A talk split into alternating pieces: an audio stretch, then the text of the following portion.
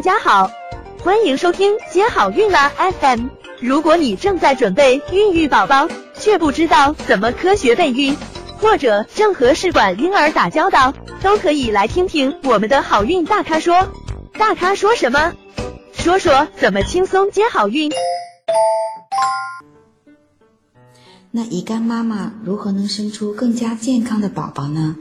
首先，在备孕前三个月就应该进行全面的身体检查，包括嗯你的肝脏功能、肝脏的彩超、乙肝病毒 DNA 的病毒的载量的测定，以及你基础代谢的情况，比如说你的血糖、胰岛素啊，你的甲状腺功能啊，基础体温呢，排卵后孕酮啊等等这些。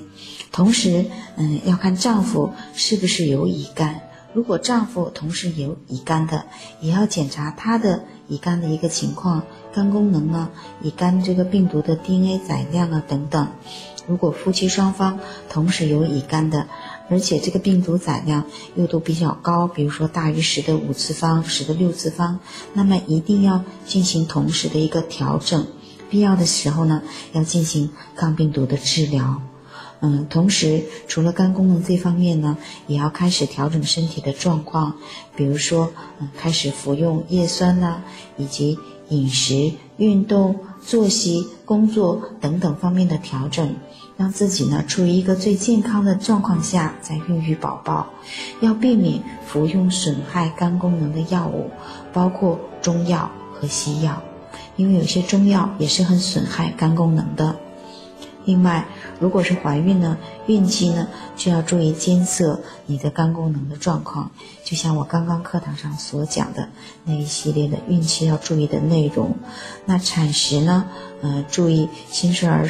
生出来之后呢，就二十四小时内要注射乙肝免疫球蛋白和乙肝疫苗。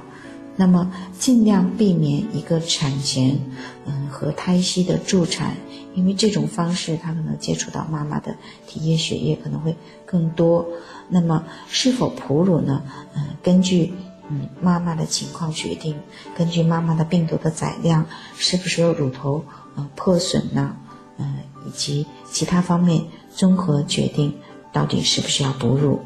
最后，嗯，祝。